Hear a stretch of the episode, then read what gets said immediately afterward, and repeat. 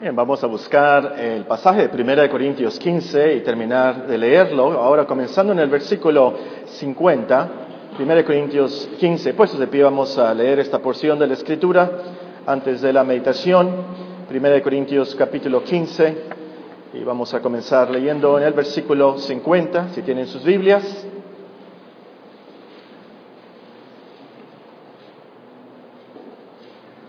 Primera de Corintios 15 y el versículo 50. Ustedes siguen la lectura de la palabra de Dios.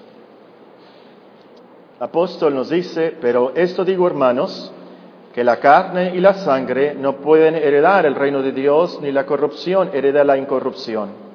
Y aquí os digo un misterio. No todos dormiremos, pero todos seremos transformados. En un momento, en un abrir y cerrar de ojos, a la final trompeta. Porque se tocará la trompeta y los muertos serán resucitados incorruptibles y nosotros seremos transformados. Porque es necesario que esto corruptible se vista de incorrupción y esto mortal se vista de inmortalidad.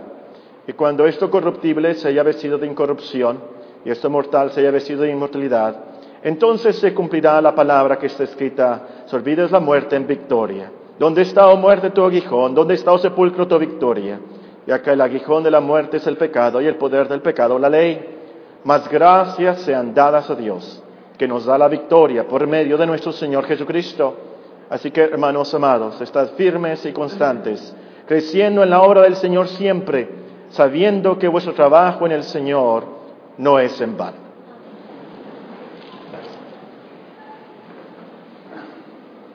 Así como 1 Corintios 13 es el capítulo clásico sobre el amor cristiano, Primera de Corintios 15 es el capítulo clásico sobre la resurrección. Y es de notarse que este capítulo es bastante extenso, tiene 58 eh, eh, versículos. Y también es de notarse que está al final de la carta, al final de esta epístola de, San Pablo. Como que el apóstol estaba agüerando, si pudiera usar esa expresión, los sonorenses la entendemos, como que el apóstol estaba agüerando el hablar de esta enseñanza hasta el final. ¿Por qué? No podemos pensar, y, al principio, si ustedes tienen tiempo, pueden leer el libro esa tarde, 1 Corintios 15. Nos damos cuenta que la, iglesia de Corinto tenía muchos problemas, unos problemas, unos problemas bastante, bastante graves. Había hermanos que no se juntaban con otros hermanos en la iglesia porque preferían ellos al apóstol Pedro. Otros preferían a Pablo. Unos no iban a la iglesia a menos que Apolos fuera el predicador. Si Apolos no predicaba, e-, ellos no iban a la iglesia. Había un hermano en la iglesia en Corinto, nos dice ahí la escritura, que había tenido una affair con, la esposa de su padre. Y lo más increíble de esto es que eh, los corintios, la iglesia, no lo habían disciplinado y estaban presumiendo del hecho. Esto es increíble. Uno había ido al ministerio público a acusar a un hermano que le debía mucho dinero. Además, había bastante problema matrimonial, al parecer, por 1 Corintios 7. Unas hermanas estaban faltando porque descubrieron que otras hermanas estaban comprando eh, carne en el mercado municipal, porque estaba más barata. Pero a estos hermanos no, les gustó la idea porque era carne sacrificada a los ídolos. Así que no iban a la iglesia. Unas hermanas no se cubrían la cabeza en los tiempos de adoración. Unos, fíjense, se estaban emborrachando en la Santa Cena. Había mucho desorden porque todos querían hablar en lenguas extrañas. Problemas con los dones. Y el apóstol sí tomó tiempo en los primeros capítulos, les escribió y exhortó a los corintios sobre estos problemas. Pero deja, por así decirlo, el problema más grave para lo último.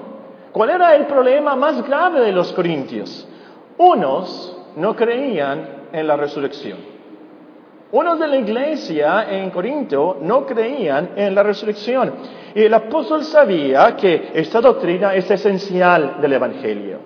E-, es el corazón del Evangelio, es lo principal de nuestra religión. Estar mal en esta doctrina es estar mal en toda la cristiandad. Y, como el apóstol explica al principio de este capítulo 15, si no hay resurrección de muertos, entonces Cristo no resucitó. Y si Cristo no resucitó, entonces nuestra predicación es vana, nuestra fe es vana y todavía estamos en nuestros pecados, dice el apóstol. Y es por eso que el apóstol toma bastante tiempo, eh, bastante espacio y lo deja al final para comprobar que la resurrección es verdad y que Cristo venció la muerte, resucitó al tercer día conforme a las escrituras y nos dice, nosotros también resucitaremos por él. Ahora, no vamos a estudiar este gran capítulo, tan solo vamos a meditar en el final, versículo 57, eh, 1 Corintios 15, 57, y en el versículo 58 está la aplicación práctica, por supuesto, pero aquí en este versículo 57 nos encontramos con la reacción final del apóstol a la verdad de la, de la resurrección.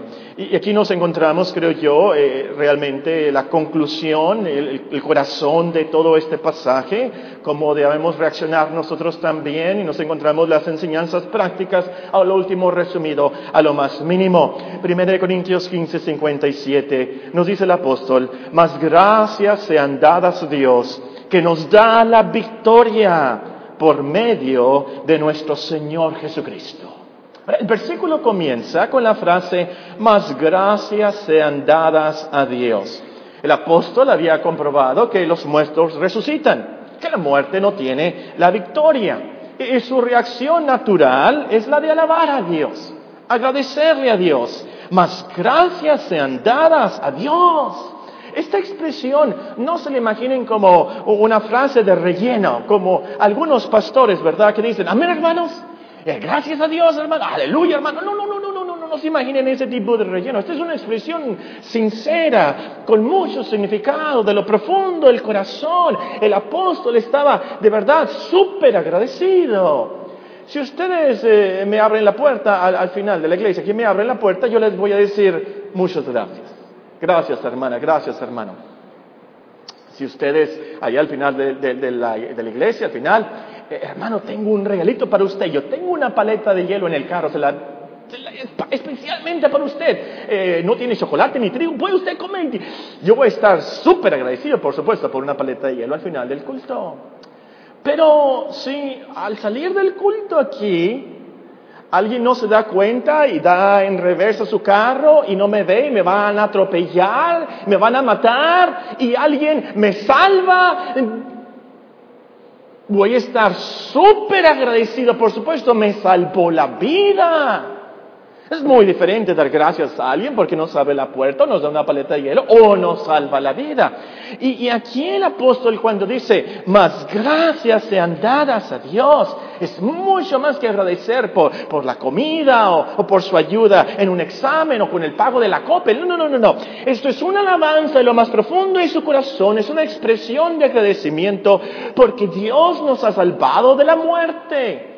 Es como él mismo, Pablo, escribe en Romanos 7:25, después de que él suspira, miserable de mí, ¿quién me librará de este cuerpo de muerte? ¿Qué contesta él? Gracias doy a Dios por Jesucristo, Señor nuestro. De eso se trata, este es el sentimiento de esta frase. Entonces, eh, podríamos decir que la enseñanza práctica para nosotros en esta mañana, por supuesto, es muy clara. Al saber de la realidad de la resurrección, debemos de darle gracias a Dios. En este día de resurrección, reconozcamos que si tenemos esperanza de vida, si tenemos esperanza de vida eterna, es por Dios. Y con cuidado lo digo, ojalá que nadie me malinterprete en esto. La frase no dice, más gracias sean dadas a nuestra fe. No es eso. Es Dios. Porque Dios nos dio la fe. No dice aquí, más gracias sean dadas a nuestro bautismo. El bautismo es importante, por supuesto. Pero no es eso, lo último es Dios mismo. No dice aquí, más gracias sean dadas a MacArthur o a Juan Calvino o es Dios, hermanos. Nuestra actitud, nuestra alabanza, siempre es Dios. O como otros dirían, más gracias sean dadas a nuestro libre albedrío. No, no, no, no, no, claro que decidimos, claro que tomamos parte en nuestra santificación, claro que en la cristiandad nosotros vivimos, nosotros somos los salvos, por supuesto. Pero todo esto es de Dios. Nuestra esperanza, eh, eh, lo real, la eternidad, viene de Dios esto. Más gracias sean dadas a Dios. Solo Él merece toda nuestra gratitud. Él merece toda la honra toda la gloria por todos los beneficios que tenemos por la resurrección. Bien, en la siguiente frase vamos a ver específicamente por qué damos gracias a Dios. Bien, la 1 Corintios 15 y el versículo 57 nos dice que nos da la victoria por medio de nuestro Señor Jesucristo. Que nos da la victoria por medio de nuestro Señor Jesucristo. En primer lugar, noten que esta promesa es limitada. Esta promesa no es para todos. Esta promesa no es para todos los seres humanos. Dios no le da la victoria a todos. Aquí dice que nos da la victoria. Entonces está limitada al nos. ¿Quiénes son el nos? ¿A quién nos da la victoria? Bueno, muy fácil. A los creyentes, a los escogidos, o como dice el principio del capítulo, a, los que perseveran, a los que no creyeron en vano. Pero los demás no tienen la victoria, no, tienen esperanza de, vida eterna. Los demás mueren por toda la eternidad. Los demás pierden, no tienen la victoria. Usted puede jugar ajedrez si usted juega ajedrez, si usted sabe, de dos personas. Y, si usted pierde, puede decir, bueno, me saqué el segundo lugar, ¿verdad? Y, es verdad. Aquí, cuando nosotros no tenemos la victoria, no se trata de que nos sacamos el segundo lugar. No se trata de que al final no te van a dar un trofeo, un diplomita, una medalla, y ya, no, no, no se trata de eso. Y de aquí quiero que tomen mucha conciencia de esto. Si tú no tienes la victoria, entonces pierdes tu alma. Si tú no tienes la victoria, entonces de verdad tienes la pérdida más grande, porque pierdes y morirás por toda la eternidad.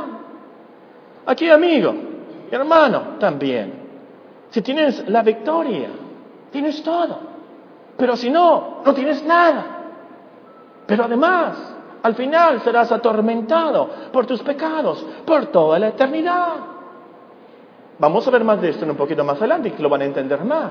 Lo que quiero enfatizar aquí de este nos, nos da la victoria, es que no se imaginen que se refiere a los apóstoles, como si nada más los apóstoles tuvieran la victoria. No, no, no, no. No se refiere a los supercristianos, no, no, no, no. O no se refiere a la gente más buena, de hecho, o a la gente más sabia. Se refiere, el apóstol a gente normal, por así decirlo. Se refiere a gente pecadora, como nosotros. Dios da la victoria a hombres, mujeres pobres, necios, de hecho a los peores pecadores. Aquí en esta misma carta el apóstol nos dice en el primer capítulo, 1 Corintios, vean el capítulo 1, el versículo 26. ¿A quiénes nos da la victoria? ¿A quiénes se refiere el nos, N-O-S? Bueno, vamos a ver. 1 Corintios capítulo 1 y vamos a leer primero, comenzando con el versículo 26. 1 Corintios capítulo 1 y versículo 26.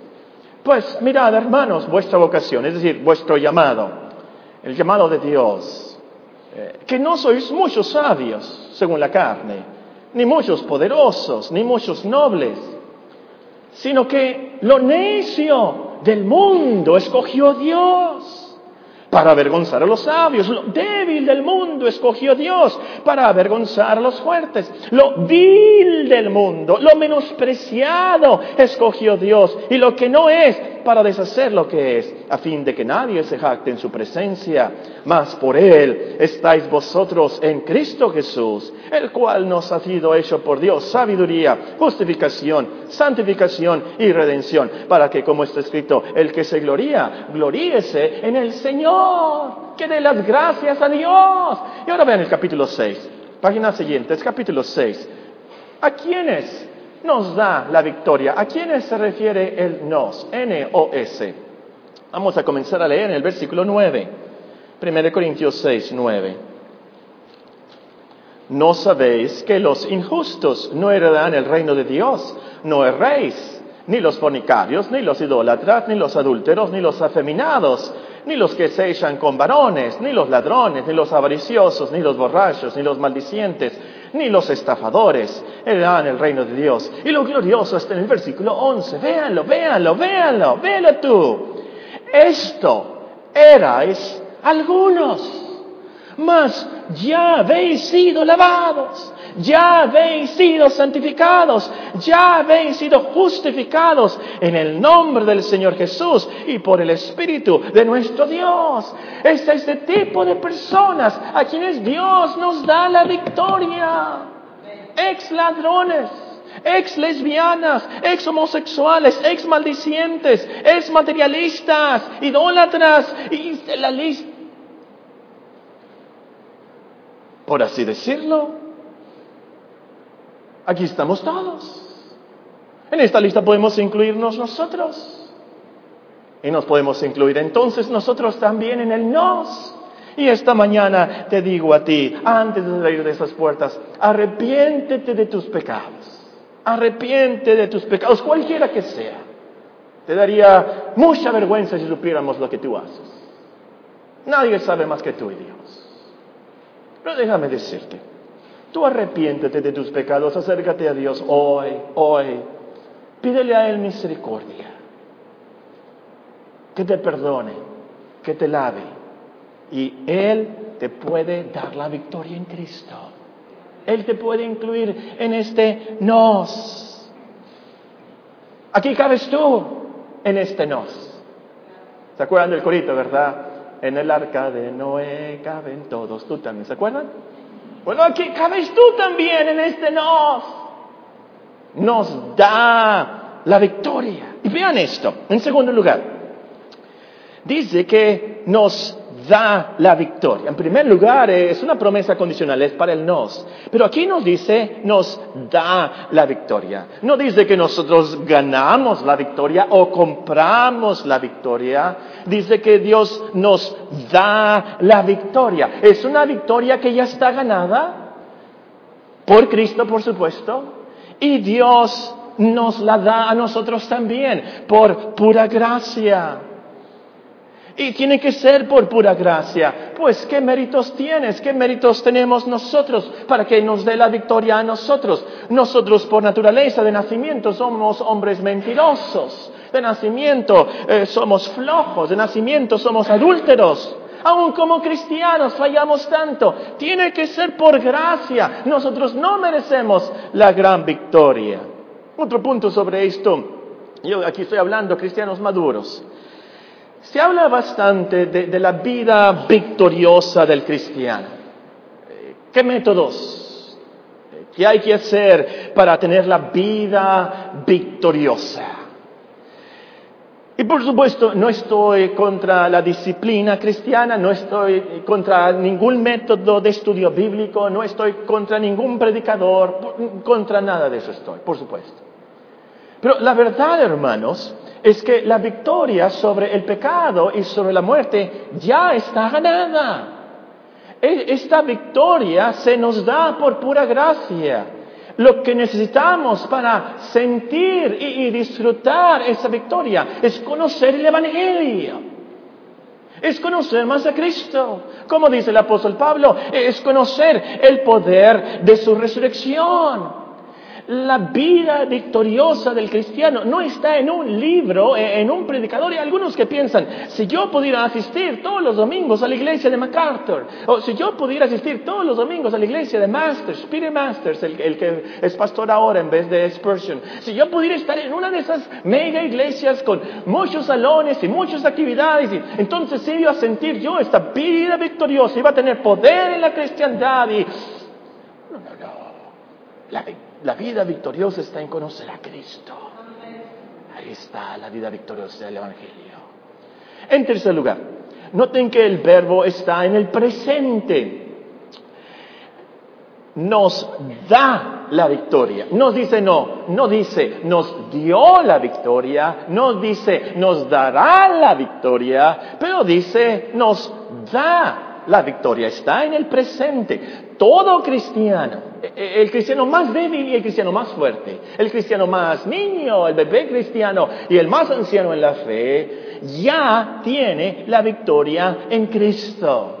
Delante de Dios, todos nosotros como cristianos ya somos victoriosos. Dios ya nos da de las virtudes de la resurrección de Cristo. Dios ya nos da de las recompensas de esa gran victoria de Cristo. El pecado no se enseñorea de ninguno de nosotros los cristianos. La muerte no es más que una puerta al cielo eterno. Ya tenemos la victoria. Y esto nos lleva al cuarto comentario. Y tal vez debería haber comenzado con esto. Sobre qué tenemos la victoria. ¿De qué está hablando el apóstol? Eh, damos gracias a Dios que nos da la victoria por medio de nuestro Señor Jesucristo. Pero ¿sobre qué? ¿Victoria sobre los partidos de básquetbol? ¿Los, partidos de, fútbol? Eh, ¿Victoria sobre las enfermedades? Eh, ¿Victoria sobre la pobreza?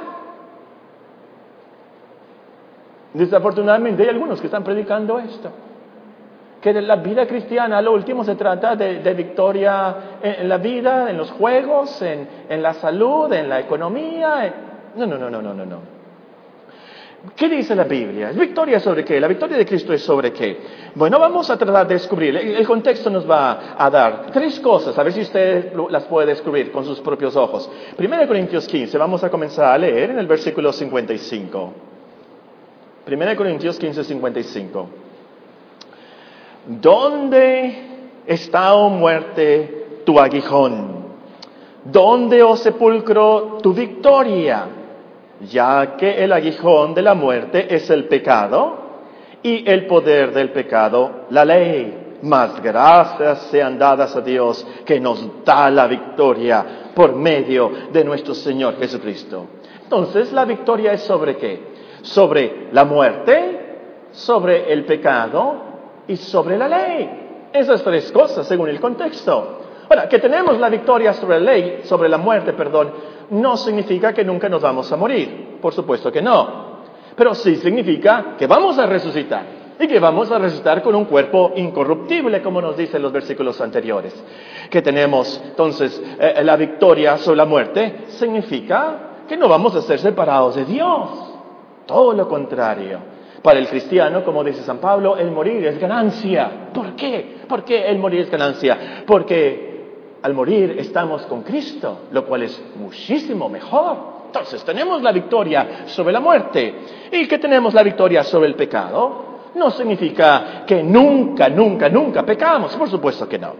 Pero sí significa que el pecado no nos puede condenar significa que tenemos poder sobre la tentación. Como cristianos podemos vencer la tentación, como aprendimos en Romanos. El pecado no será un Señor sobre nosotros. El pecado no será como un dictador supremo que tenemos que obedecer. No, no, no, no, no. El cristiano tiene poder, tiene la victoria sobre el pecado. ¿Y que tenemos? Victorias sobre la ley. No significa que estamos sobre la ley, que no tenemos que obedecer los mandamientos, por supuesto que no. Con gusto obedecemos los mandamientos de Dios, con mucho gusto. Pero ¿qué tenemos la victoria sobre la ley? Significa que la ley no nos puede condenar, no nos puede eh, eh, enjuiciar. Ya no estamos bajo la maldición de la ley, nos dice Pablo en Galatas. Ya no estamos bajo esa sentencia. Tenemos que cumplir la ley de Dios a la perfección para que Dios nos reciba. No, ya no estamos bajo eso. Ahora estamos bajo la gracia. Esa es la victoria que tenemos sobre la ley. Pero, ¿cómo es que tenemos la victoria sobre la muerte, sobre el pecado y la ley? Es lo que vamos a ver en la siguiente frase y con eso terminamos. Pero, pero antes, un, un último comentario sobre esta victoria. Ya que es una victoria dada por Dios. Entonces es una victoria eficaz. Es una victoria, por así decirlo, real. Es una victoria definitiva. Es una victoria final. El diablo no nos puede quitar esta victoria. Eh, no hay apelación. Eh, escuchamos, ¿verdad?, de, referees que roban victorias, ¿verdad? ¿Y quién va a olvidar eh, en, el Mundial de Fútbol que eh, nos robaron, em, ¿quiénes fueron? ¿Los holandeses? En ese foul, ¿se acuerdan? nos robaron ahí el, campeonato mundial de fútbol, la victoria. Hay victorias también ficticias, hay victorias de papel, de propaganda, pero esta victoria no es así. E, esta victoria eh, es, segura, e, es, es, eficaz, es definitiva, porque Dios la promete y está garantizada por la muerte y resurrección de Cristo. Entonces, la tumba vacía proclama la victoria de Cristo y de cada cristiano. El corito es verdad, a la victoria Jesús nos llama. Va con nosotros el capitán. ¿Se acuerdan los, antiguos primitivos cristianos, los ancianos? a la victoria Jesús nos llama. Es verdad, la victoria definitiva. Muy bien, la última frase, por medio de nuestro Señor Jesucristo. 1 Corintios 15, 57. Mas gracias sean dadas a Dios que nos da la victoria por medio de nuestro Señor Jesucristo. Y aquí nos encontramos por qué es tan importante este día y por qué es tan importante la resurrección a lo último. Porque tenemos la victoria sobre la muerte, el pecado y la ley por nuestro Señor Jesucristo. Ahora, es significativo que el apóstol, inspirado por Dios, por supuesto, incluye aquí el nombre completo de Cristo. Nosotros hubiéramos entendido el versículo si el versículo dijera, más gracias sean dadas a Dios que nos da la victoria por medio de Cristo. Y decimos amén, lo hubiéramos entendido a la perfección. Pero el apóstol no dice eso. El apóstol dice, por medio de nuestro Señor Jesucristo. ¿Por qué? Esto recalca, hermanos, sin duda alguna, que tenemos la victoria porque es nuestro, esa apropiación de la cual hablamos, en que estamos incluidos en el nos.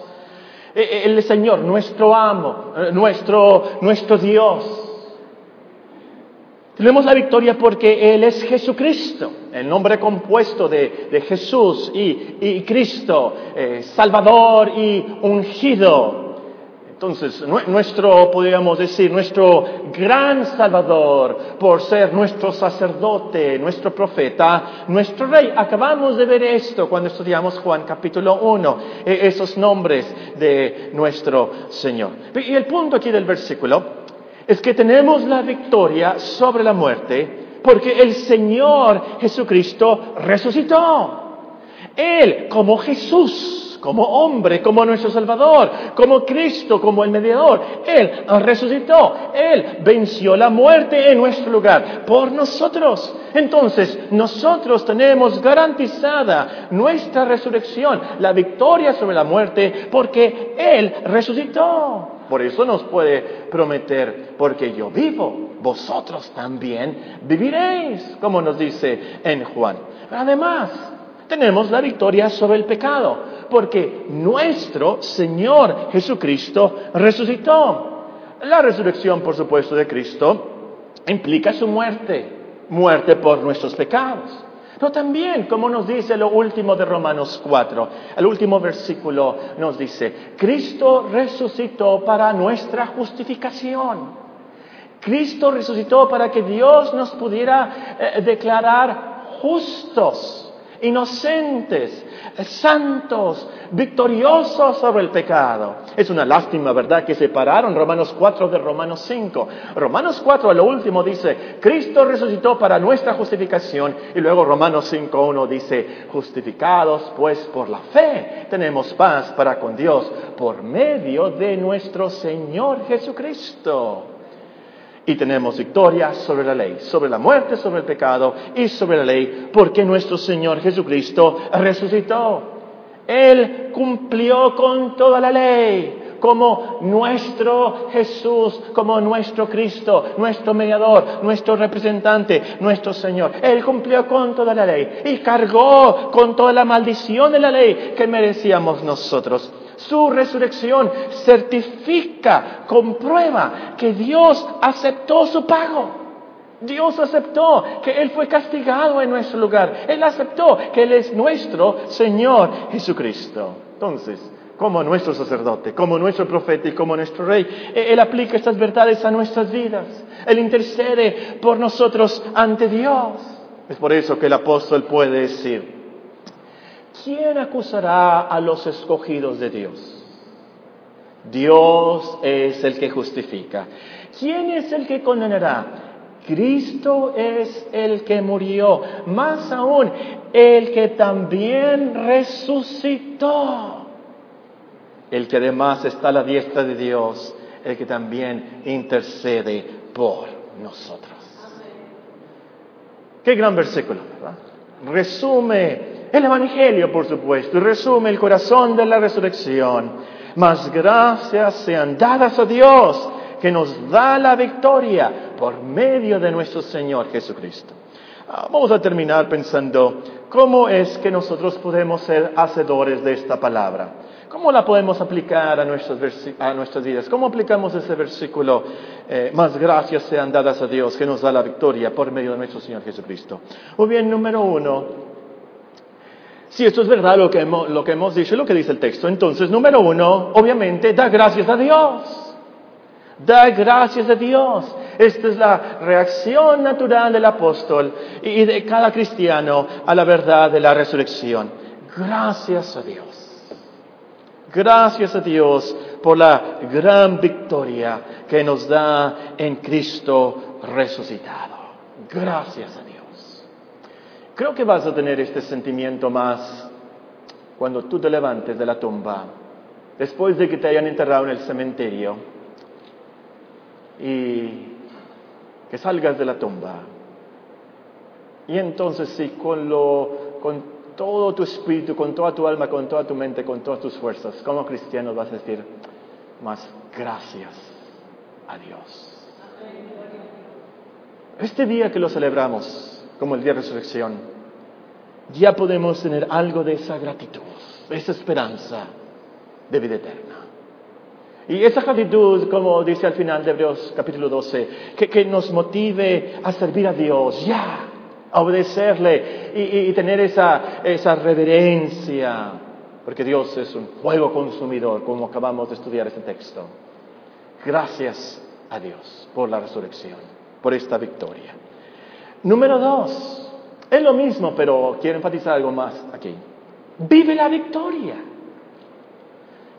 Da gracias a Dios. Número dos, vive la victoria. Tengamos el, el gozo de la victoria. Hermanos, no llevamos la de perder, llevamos la de ganar. ¿Entienden esta expresión, verdad? No llevamos la de perder, llevamos la de ganar. Ahora, a la mujer, a lo mejor usted es sincero y muy honesto y, su conciencia eh, reconoce, yo soy tan débil. Hay tantos pecados que me asedian. Yo, yo, fallo tanto como cristiano. Si me preguntas cuántas veces leí la Biblia la semana pasada, me temo que voy a decir, cero, no leí la Biblia. Muchas veces se me olvidó orar por la comida. Nos sentimos tan débiles muchas veces, ¿verdad? Como cristianos, que fallamos tanto. Y muchas veces no es que pequemos tanto, esos pecados por comisión, pero pecamos tanto por omisión, ¿verdad? Nos afecta mucho a los cristianos. Y, gemimos como el apóstol. ¿Quién me librará de este cuerpo de muerte? Pero la respuesta de Romanos 7:25 es la misma aquí. Mas gracias sean dadas a Dios que nos da la victoria por medio de nuestro Señor Jesucristo. Te voy a, lo voy a decir con mucho cuidado aquí. Tal vez Dios no te ha ayudado con ese pecado que te asedia.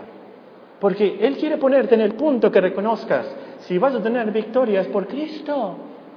Hay muchos cristianos que fallan en esto. Quieren tener la victoria por ellos mismos, por sus esfuerzos, por sus virtudes, por sus talentos.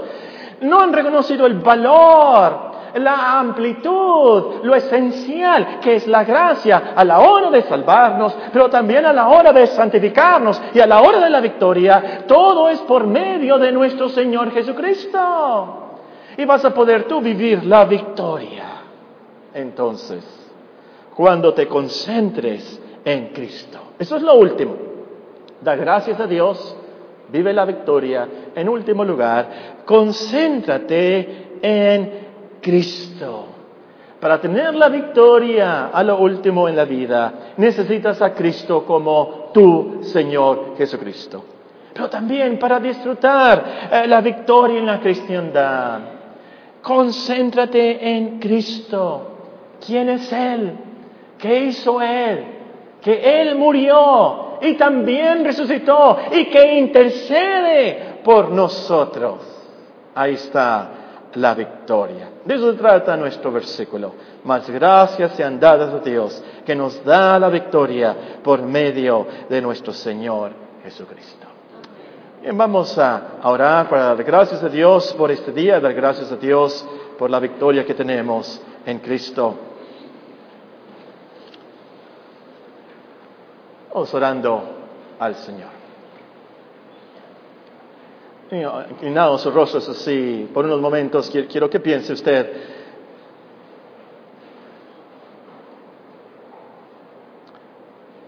Si usted puede eh, incluirse en ese texto, en esta victoria.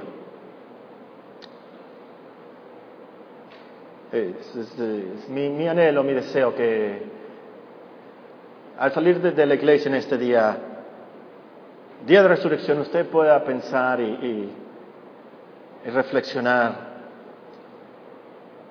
eh, realmente tengo esta victoria yo en Cristo.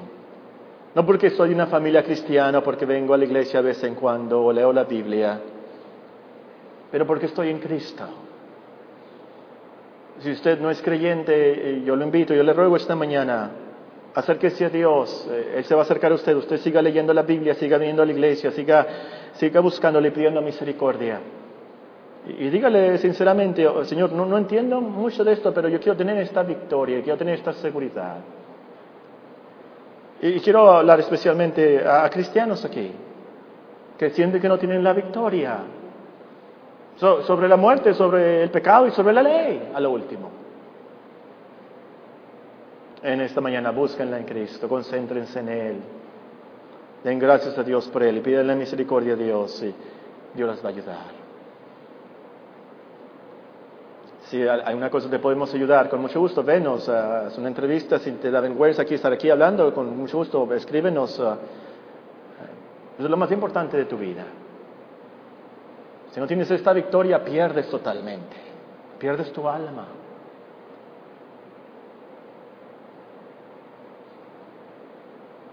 Ojalá que cada uno de nosotros al final entonces salgamos aquí con victoria. En esos momentos tú, al Señor, ayúdame. Ayúdame a aplicar las verdades de este día a mi alma, a mi corazón.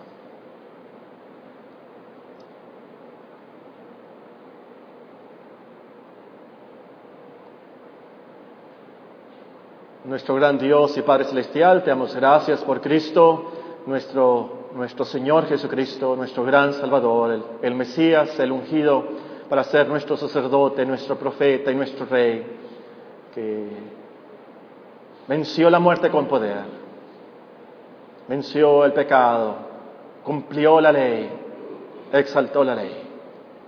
Pedimos, Señor, para nosotros en este día que tú apliques estas verdades a nuestros corazones.